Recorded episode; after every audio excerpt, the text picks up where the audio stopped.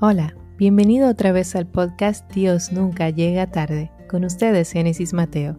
En esta ocasión quiero compartirles el versículo 16 de Proverbios 16, que dice, Mejor es adquirir sabiduría que oro preciado, y adquirir inteligencia vale más que la plata.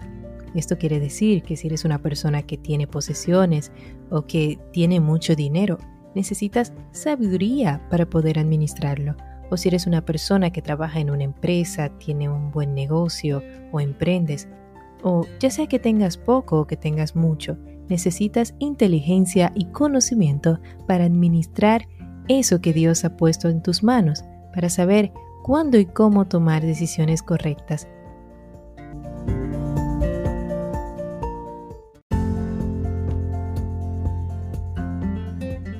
Por eso te dejo con esta palabra. Nunca pongas tu corazón o tu mirada en las cosas que perecen, como las riquezas o el dinero.